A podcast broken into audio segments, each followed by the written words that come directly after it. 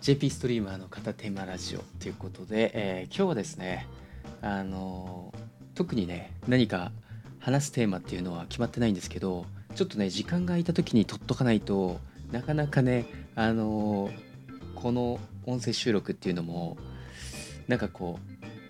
う伸ばし伸ばしやってたらいつの間にかね1年ぐらい経っちゃったっていうね あのことが、まあ、前回あったので、まあ、できる限り撮れる時にさっと撮っておこうっていうね感じで撮ってますけど、まあ、特にね今日は、まあ、あのゲームのこの前ゲームの話少ししたんですけど、まあ、ゲームの話だけに限らず、まあ、せっかくこのラジオの方はね、まあ、自分の思ってることとかなんかいろいろ雑談も含めて、まあ、もちろんねゲームの情報とかも、えーブログの方がね結構メインでそういったのを上げてるんでそういったところもねあの喋っていこうかと思うんですけどそれ以外のね部分も話していこうかなと思ってて。で今日は特にテーマ決まってないんですけどまあ2つぐらいねちょっと話してみようかなって思うんですけどあ僕がね結構あの作業で使うツールっていうのをちょっとねこういうの使ってるんですけどみたいなところとあとねあの最近テレワークとか多いじゃないですか。その時に結構皆さんどういうふうにあの空いてる時間とか、まあ、あの休みのね日とかね過ごされてるのかなと思うんですけど僕はあの結構ネットフリックス映画好きなんで見るんですけどままずはじゃあそうっすねネットフリックスの話からいくと結構僕あの映画が好きなんですけどあの昔ねあの見た名作の映画から、まあ、最新の映画まで結構揃ってるじゃないですかネットフリックス。で僕が結構昔見た映画でえこれあるのかな？と思って検索したら結構ねヒットしていろんなあの昔ね結構見た映画で「あのトレインスポッティング」とかね「ショーシャンクの空に」とかね結構あの名作のあたりもありますし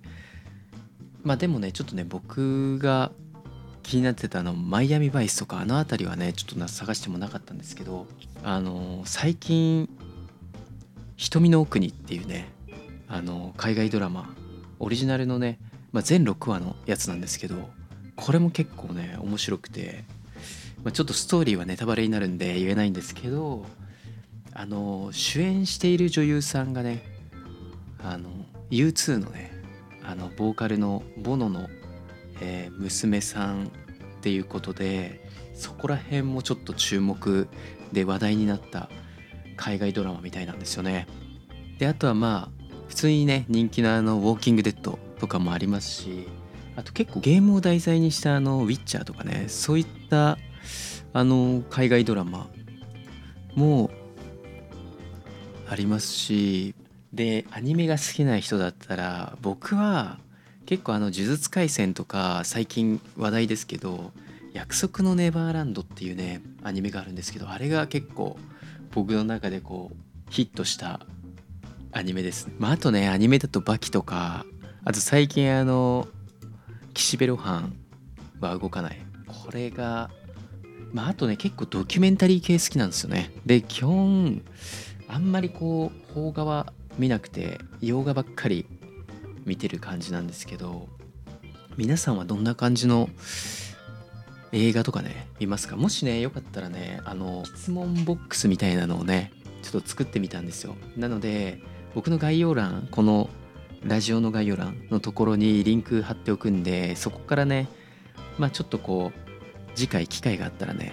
そのいくつかピックアップして読ませていただきたいなと思ってます。で最近ね作業する時にね僕が結構使うツールあるんですけど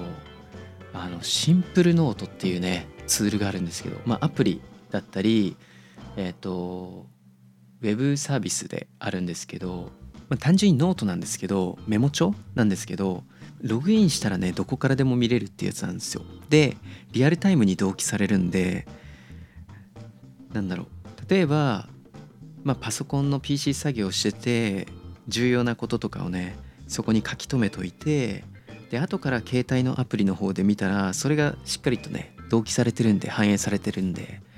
まあなんかちょっとあこれちょっと買い物行く時買っとかなきゃいけないなとかをパパパってメモっておくとまあなんか買い物行った時にあ何買っときゃよかったんだっけっていう時あるじゃないですか。その時とかにまあ見て使ったり、まあ、ソログラミングやってる人とかだったらそこにちょっとこう自分で、まあ、結構使うコードとかをメモっておいて使うそのコードを使う時にね。しかもシンプルノートだとタグをつけたりえっ、と検索窓があるんでそれで自分のメモ帳をたくさんできた時に検索してねあれどこにあったっけなっどこに書いたっけなっていうのをもう検索したらすぐ分かる。まあエヴァノートっていうのもね結構使われてると思うんですけどエヴァノートとの違いってなんか僕も昔エヴァノートって結構使ってたんですけど最近全然使ってなくてなんかあの有料版とか無料版とかあとそのなんかギガ数で制限されたりとかってなんか